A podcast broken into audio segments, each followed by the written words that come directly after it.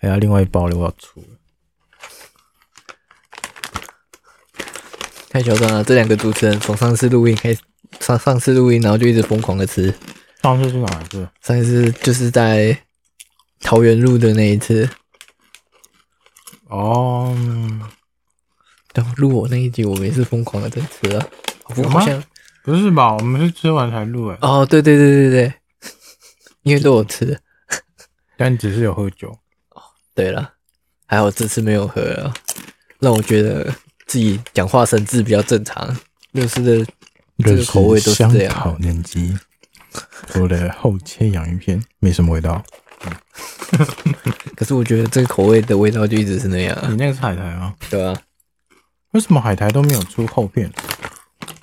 我觉得它那个后切跟这种波浪形的后切是不太一样的，请问你今天要攻克几包看能吃几包就吃几包啊。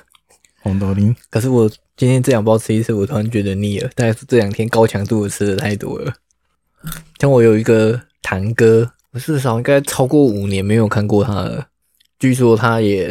应该也是起码五年以上没有回家了。他们家之前不知道发生什么事，听说吵得非常的凶，吵到现在已经断绝往来。到底要吵得多凶，才有办法变成陌生人呢？米儿，今天我在餐桌的时候，我爸他就很感慨，然后就跟我们讲说，就买笑脸的呀。嗯，因为他听到其实就不止我堂哥，他最近我们有一个，那算是我们上游的厂商，他们家独子嗯也是一样断绝往来了。嗯，我目前脑海里想到就是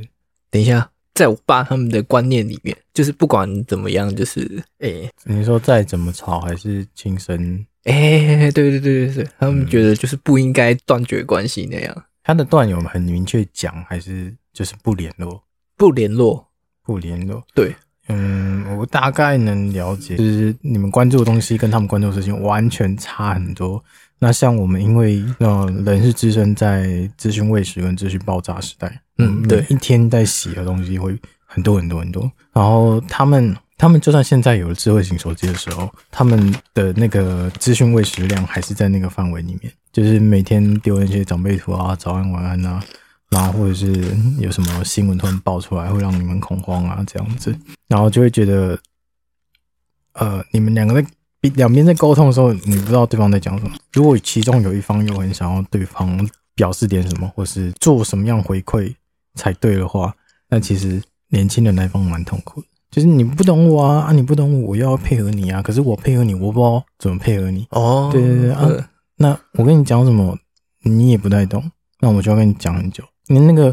不是讲一两句就可以解决，那是从横跟基就价值观跟时间观就不太一样。所以当你看人家开始在讲什么选举的时候，那家人会讲的选举的东西，跟你讲会选举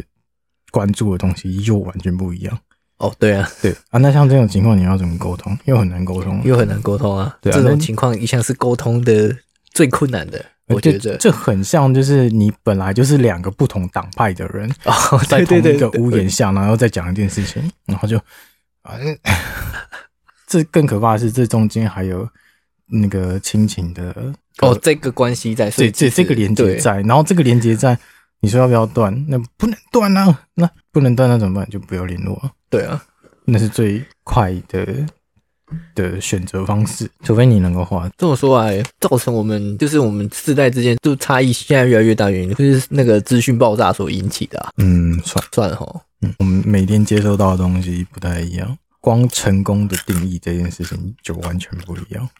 对啊，有一个前辈的关系，他有借我一本书，然后那本书叫《灵魂契约》，学的咨询的东西很多部分都有连接在一起。然后后来我会发现一件事是，你自己为什么会这么拼，你自己为什么会会需要这样做，其实是你开始就会对自己有一个契约在，然后那个契约是，嗯，有可能深浅，有可能深厚，